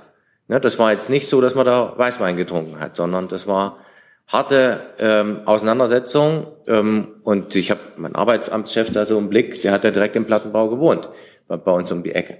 Und der hatte seine Kunden nebenan. Also äh, und äh, ich bin froh, dass diese Leute da waren äh, und ähm, diese Aufgabe des Aufbaus auch mitbestimmt äh, bestimmt und, und gemacht haben. Wir haben ja ganz viel Zuzug auch. Bedenken ja immer ähm, äh, 90er Wegzug und seitdem ist der Wanderungssaldo ausgeglichen. Aber jetzt ist die Chance, bei den vielen, die jetzt auch in Ruhestand gehen und ähm, äh, eine ähm, ja auch eine Besetzung oder Nachziehen von ähm, Frauen und Männern auch aus Ostdeutschland, auch in Spitzenfunktionen der Länder, das ist ein Großteil des äh, Personalapparats und, und die sich natürlich auch dann für Bundesebene auch empfehlen, äh, mit, mitzumachen. Das, das, das sind die Punkte im politischen Bereich. Ähm, und ich kann nur sagen, für den Bund ist das von der Spitze her sensibilisiert, aber gibt immer ein bisschen Widerstand auch, aber auch grundsätzlich von der Belegschaft. Bin dann zu fast, ja, zu einigen äh, Ministerien, die mich eingeladen haben, in Betriebsversammlungen, online oder real gegangen und habe dann für das erklärt, für das Konzept geworben. Und es waren Ostdeutsche, die mich dann in Teilen selbst das initiiert haben und sich da erstmal überhaupt auch bekannt haben und äh, in Teilen auch gesehen haben, wo die wo die Barrieren sind, wo die gläsernen Decken sind, durch die sie nicht bisher nicht durchgedrungen sind. Und dafür, das ist eine gesamtgesellschaftliche Aufgabe, die man nicht irgendwie totschweigen und das wächst sich ausmachen kann, sondern muss man wirklich aktiv dran arbeiten. Und das ist wahrscheinlich der undankbarste Job, weil das wenigste habe ich in der Hand, aber da bleibe ich dran. So äh, noch aus journalistischer Perspektive eine Nachfrage. Das haben Sie, glaube ich, in Ihrem Bericht euch selbst überlesen. Nicht abgefasst, so die Daten, die ich im Hinterkopf habe, sind auch schon ein paar Jahre alt, aber ich glaube, die haben sich nicht verändert, ist ja die unterschiedliche oder der unterschiedliche wirklich eklatant auch unterschiedliche Medienkonsum Ostdeutschland. Also dass die Medien, die wir hier Leitmedien nennen, Süddeutsche, Spiegel, Zeit, wenn man sich anguckt, was die für Verkaufs- und Abrufzahlen in Ostdeutschland haben im Fall zu Westdeutschland, ja. ist es ja teilweise wirklich erstaunlich. Das heißt, da haben wir Medien, die haben ihre Meinungsmacht tatsächlich in Westdeutschland, aber nur sehr eingeschränkt in Ostdeutschland. Da würde mich nur interessieren, weil, wie gesagt, meine Daten sind da ein bisschen älter. Dieser Trend zieht der sich fort. Das klang so ein bisschen auch in dieser, diesem En passant-Satz von Ihnen zu dieser Parallelpublikation der AfD. Oder hat sich das geändert? Also es gibt ein unterschiedliches Mediennutzungsverhalten.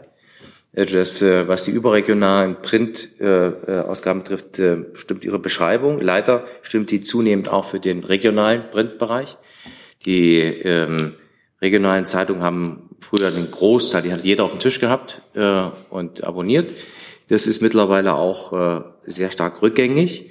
Ähm, und das, ähm, wenn Sie mich fragen, aber das ist mein Gefühl, wenn ich mit vielen Leuten spreche, die, die, diejenigen, die am meisten, die meisten Leute noch erreichen, ist Radio und äh, Fernsehen, ähm, also den breiteren Bereich und dann im neuen Medienbereich auch, ähm, also neue Medien.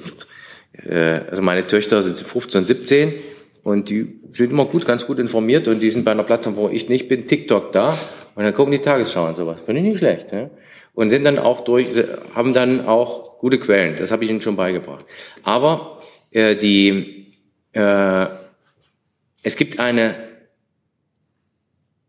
nicht gesteuerte Öffentlichkeitsarbeit, die ich Ihnen gar nicht genau sagen kann, wo ist der Ursprung, wo am Endeffekt aber rauskommt, da kriegen Sie per WhatsApp Nachrichten, und da sind so Bilder äh, oder es ist eine Facebook-Seite, da wird irgendwas, eine These in den Raum gestellt. Und viele Menschen, das weiß ich gar nicht, ob das Ost und West unterschiedlich ist, äh, sind einfach quellenunkritisch. Und für die ist das das Gleiche, ob das jetzt äh, RND ist oder ob das äh, Fritz Büchner ist, der auf Facebook geschrieben hat, äh, die kriegen alle viel mehr als die Deutschen. Sowas begegnet mir immer wieder. Ähm, und ich sage, was sind ihre Quellen? Das wissen die aber gar nicht. Ne? Also so. Ähm, die jedenfalls bin ich froh äh, über ähm, jede seriöse Nachrichtenquelle, die genutzt wird. Ähm, und je mehr in den in der Berichterstattung, wenn ich das so sagen darf, aus der Erfahrung, die ich beobachtet habe in Sonneberg, diese zwei Wochen Sonneberg und die zwei Wochen Nordhausen, wenn Sie sich immer selbstkritisch muss ich angucken, die Berichterstattung dazu, war die Sonneberg-Nummer, jetzt muss man noch einen Nazi suchen, äh, ja, und man hat natürlich einen gefunden, man findet überall einen, den man vorführen kann. Und in Nordhausen war es schon so ein bisschen, dass die Leute das ihnen selbst über, also das war die Zivilgesellschaft in Nordhausen, die aufgestanden ist und sich organisiert hat und nicht so sehr der belehrende Blick aus äh, Berlin. Jetzt ist das AfD-Ergebnis da und dann gehen wir da drauf und dann, wenn nämlich dann keiner gewählt wird, wie das in Schwerin auch der Fall war oder eben in anderen, dann ist es nicht mehr so die Nachricht, sondern nur die negative überwiegt. Und äh, da gehen so manche einfach in so eine Trotzhaltung gerade erst recht äh, rein, die ich in Teilen dann auch nachvollziehen kann. Ich habe jetzt noch vier Kolleginnen und Kollegen auf der Liste. Die wollen wir noch abarbeiten. Schaffen wir sicher. Herr Jess. Ja, mich beschäftigt immer noch äh, die Nichtaufnahme der äh, Vermögensdaten. Ich möchte äh, Herrn Holtmann als Wissenschaftler äh, fragen. Das sind ja zentrale sozioökonomische Daten. Ähm, gehören die aus der Sicht äh, der empirischen Sozialforschung nicht unbedingt in eine Studie, die sehr umfänglich auch Unterschiede zwischen äh, ost- und westdeutscher objektiver Situation und ihren Auswirkungen äh, darstellt. Ich meine, äh, Platzmangel kann es nicht sein. Müssen solche Daten und vor allem dann auch in ihrem zeitlichen Verlauf, vielleicht ändert sich da ja was, gehört das nicht eigentlich unbedingt in so eine Studie rein?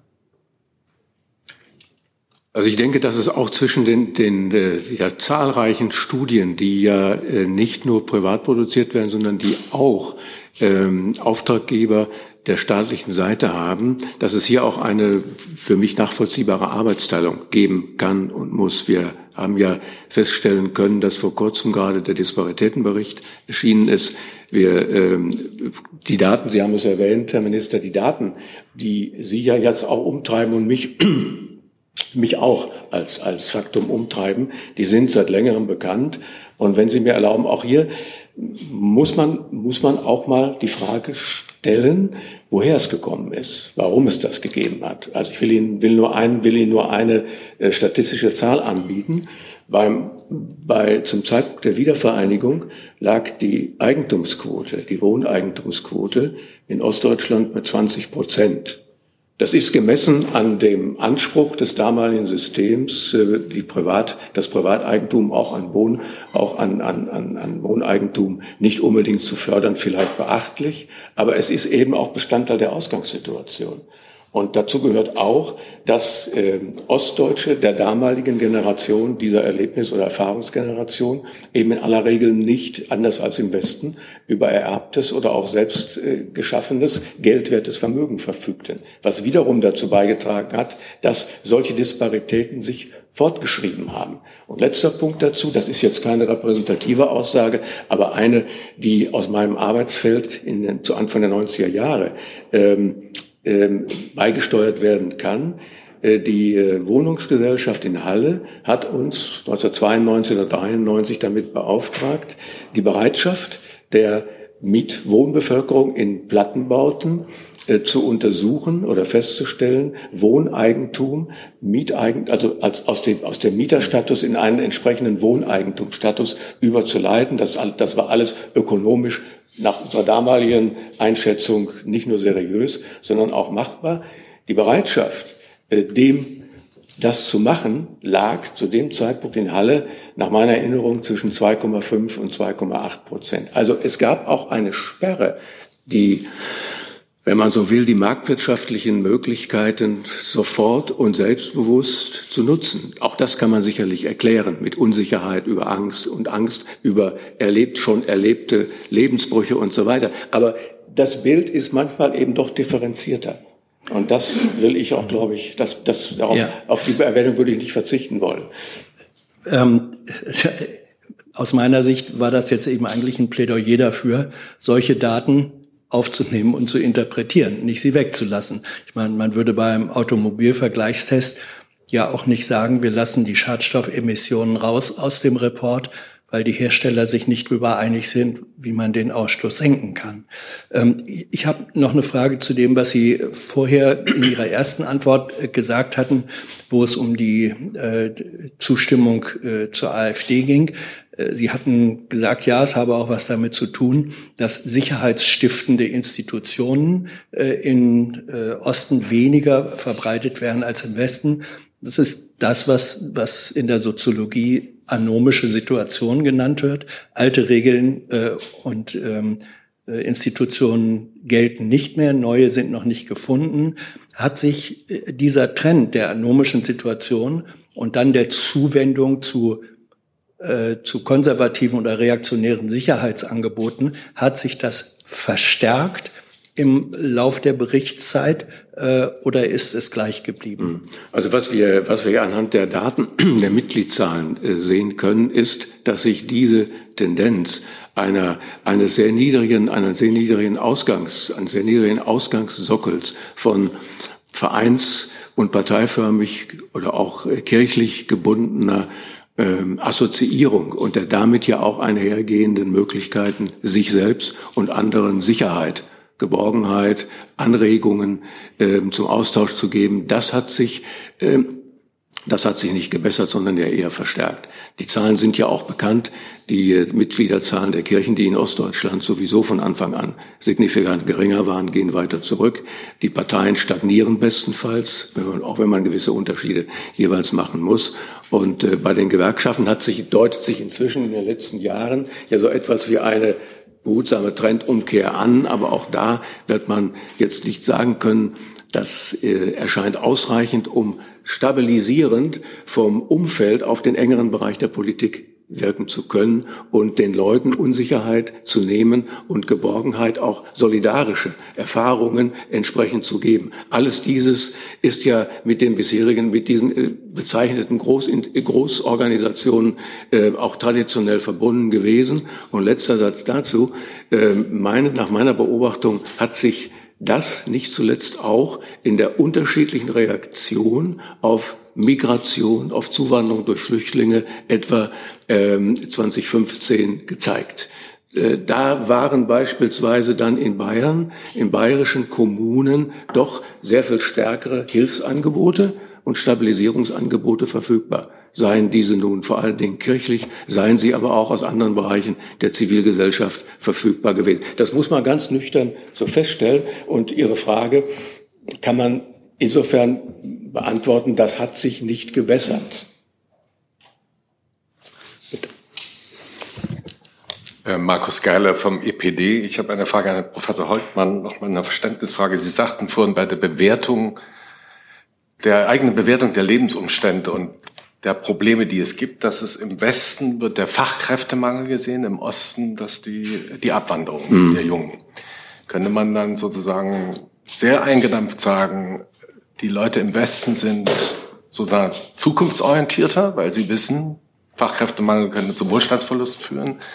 Im Osten sind sie eher rückblickend äh, und äh, rückwärts gewandt liegt das möglicherweise auch an, der, an den demografischen Unterschieden, also dass der Osten überaltert ist?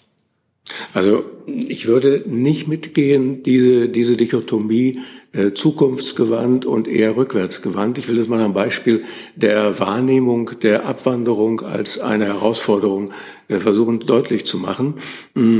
Das ist ja insofern nicht rückwärtsgewandt als die Folgen der seinerzeitigen Abwanderung, die ja inzwischen durch einen, äh, durch einen entsprechenden ausgeglichenen Saldo äh, der Zahl nach äh, ausgeglichen worden ist. Es ist ja nicht so, dass das äh, Sachen sind, die man abbuchen kann oder die sozusagen als, als historisch bewältigt äh, auch in diesen Orten dann vorhanden sind, sondern man sieht ja nach wie vor, dass bestimmte Generationen spärlicher vorhanden sind äh, und damit auch entsprechende ähm, Austausch und entsprechende Gemeinschaftsbildungsmöglichkeiten äh, zumindest eingeschränkt sind. Insofern ist diese, ist der, die, die, sagen wir mal, die, die, die Präferenz oder die, die Priorität, die dem, die der Abwanderung als nach wie vor vorhandenem Problem zugemessen oder stärker im Osten als im Westen zugemessen wird, ja durchaus auch nachvollziehbar. Also da ist ja in vielen Fällen noch die Lücke, die die, die weggegangen sind und noch nicht zurückgekommen sind, hinterlassen haben. Von daher, da kann man nicht unbedingt daraus ableiten, dass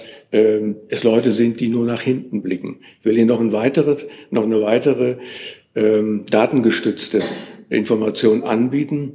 Wir haben im Sachsen-Anhalt-Monitor in der Vergangenheit äh, auch danach gefragt, nach der persönlichen Einschätzung der Selbstwirksamkeit der Menschen und äh, ob sie zum Beispiel in Krisensituationen sich zutrauen, dann auch aus eigener Kraft ähm, sich entsprechend ähm, sich entsprechend Besserung zu verschaffen. Und ähm, alle diese Fragen, die wir dort gestellt haben, wurden mit sehr hoher Zustimmung auch sozusagen beantwortet, also positiv beantwortet. Es waren 90 Prozent, die gesagt haben, ja, wenn eine Krisensituation kommt, dann bin ich durchaus äh, nicht nur bereit, äh, diese Herausforderung anzunehmen, sondern auch, ähm, ähm, ich, ich traue mir das auch zu. Ich traue mir das auch zu. Das schließt nicht aus. Es gibt ja auch manchmal Brüche in, in, in persönlichen persönlichen Einstellungsmuster. Es schließt, durch, schließt durchaus nicht aus, dass man gleichzeitig Unsicherheit, was jetzt die ökonomischen Verhältnisse, was die Möglichkeiten etwa auch der Vermögensbildung betrifft, dass man das gleichzeitig und parallel hat. Also das ist kein in allen konsistentes Einstellungsmuster, aber es gehört eben auch mit dazu. Dann ist jetzt die vorletzte Frage Frau Hübscher und die letzte Frage an Herrn Jung.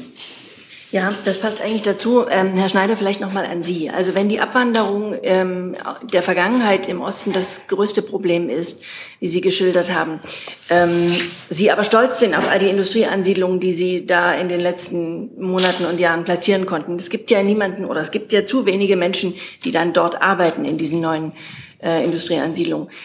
Freiwillig kommen die weggegangenen Ostdeutschen aber scheinbar nicht zurück. Ähm, müsste man nicht, um das vor allen Dingen auch zu beschleunigen, um das überhaupt mal in Gang zu bringen, diese Rückkehr, müsste die Politik nicht aktiv über sowas wie ein Rückkehrerprogramm, Rückkehrbonus nachdenken? Naja, die, ähm, die Landesregierungen machen das. Äh, die ähm, Mecklenburg-Vorpommersche Landesregierung weiß ich, andere ja auch. Und ich, mir begegnen ähm, im Plauen, in Cottbus, an Führungspositionen, Stadtentwicklungsteil beigeordnet etc. jetzt doch immer mehr ähm, gebürtige Ostdeutsche, die gegangen sind, die zurückgekommen sind. Ähm, einfach auch, weil sie erstens ähm, eine Kollegin da aus Cottbus war in Stuttgart, äh, äh Stadtentwicklung gemacht, äh, weil sie einfach äh, ihre Erfahrung gesammelt haben und äh, die Betreuungsangebote für Kinder, äh, äh, Schule, aber auch ähm, die ähm, Infrastruktur uns hervorragend ist und jetzt der Lohn auch stimmt. Ja, und das, äh, so dass ich mir begegne das immer häufiger. Und auch wenn ich ähm, in Dresden bei den Elbe Flugzeugwerken, der zweite Chef war in, in Sachsen, dass ich bei den vier großen ähm, äh, Chipherstellern sind drei äh, Halbleiter-Chefs, sind das da jeweils, äh, die haben in Ilmenau und in Freiberg und in Dresden studiert.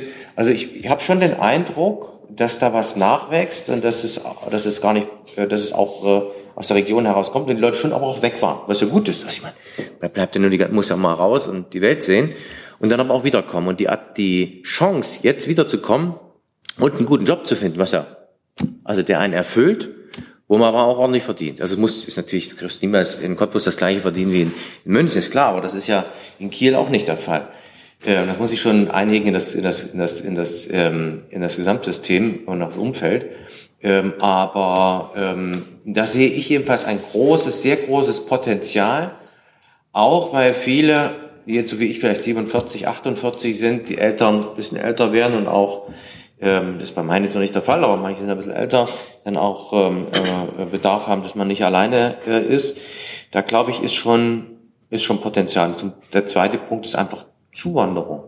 Gezielte, gesteuerte Zuwanderung und die Offenheit äh, dafür ähm, äh, in den Regionen. Und diese ist, ähm, habe das vorhin mit den Ukrainern nicht umsonst gesagt. Wir haben mich 1,2 Millionen äh, Ukrainerinnen und Ukrainer in Deutschland aufgenommen, ähm, überproportional viele davon in Ostdeutschland. Äh, und, äh, und das geht. Und was ich jetzt aber, was jetzt die BA, aber auch die Arbeitgeber und natürlich auch diejenigen, die Geflüchteten hinkriegen müssen, ist dann auch in Jobs zu kommen äh, und Teil der, Gesellschaft zu werden. Das ist für mich, äh, da brauchen wir nicht noch drei Kurse machen, sondern ähm, das Wichtigste ist Integration durch Arbeit. Ähm, und das, glaube ich, gelingt auch. Und da, wo das gelingt, äh, bauen sich auch in einer bisher homogenen Gesellschaft die Vorteile ab und die wird heterogener. Und äh, das sieht man vor allen Dingen in den Städten schon längst, aber in den, in den Dörfern dann mit der, Zug, mit der, mit der, mit der Zeit hoffentlich auch. Hi, Tyler hier, Producer von Jung und Naiv. Ohne euch gibt's uns nicht. Jeder Euro zählt und ab 20 landet ihr als Produzenten im Abspann auf YouTube. Weiter geht's. Und die letzte Frage heute an den Jung. Ja, ganz einfach. Wo geht es, äh, in welchen Bereichen geht es dem Osten besser als dem Westen? Das ist wahrscheinlich mehr eine äh, psychologische Frage, wo die Leute sich mehr wohlfühlen. Ob sie sich ähm, ähm, in den ähm, auf einem äh, im brandenburgischen im schönen Dorf im See wohler fühlen als in einer großen Stadt, die, wir haben ja das vorhin gehört, äh, nicht wollen. Das liegt ein bisschen auch an der, an der Lebenssituation und an dem, was die Menschen für, für sich persönlich als erstrebenswert äh, ähm, an, empfinden. Und die Lebenszufriedenheit in den kleinen Dörfern im Osten ist sehr hoch. Aber ich hätte gerne Tatsachen und Fakten. Gibt es irgendwo Tatsachen oder Fakten, wo es den Menschen in neuen Bundesländern besser geht als in den alten Bundesländern? Gibt es da irgendeinen Bereich, irgendeinen Aspekt? Also Sie können, Herr Jung, wenn Sie sehen, weil jetzt die Frage war, ist das da progressiv oder ist es eher rückständig? Ohne Ostdeutschland keine Energiewende.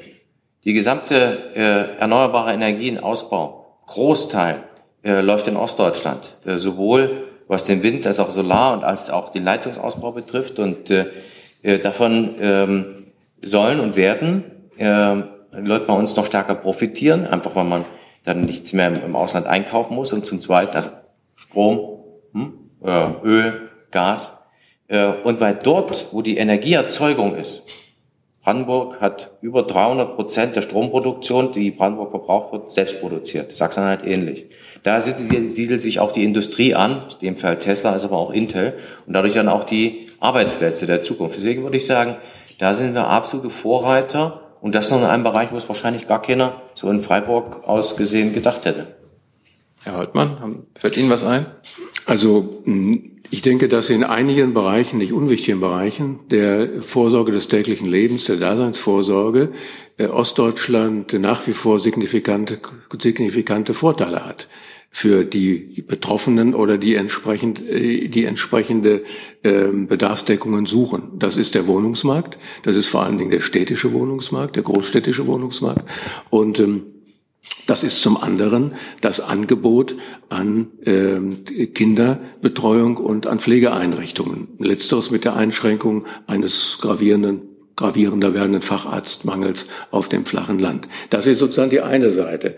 Und ähm, die, äh, die andere, die andere Seite ist, ähm, dass ja auch äh, man äh, durchaus mal erwähnen sollte, dass übrigens nicht erst seit vorgestern, sondern eigentlich beginnend mit der deutschen Einigung eine Angleichung des ostdeutscher, ostdeutscher Lebensmodelle in Westdeutschland stattgefunden hat. Also Stich, sprich, die, äh, die, das Aufbrechen eines traditionellen Rollen- und Familienmusters in Westdeutschland, induziert nicht zuletzt durch das ostdeutsche Beispiel.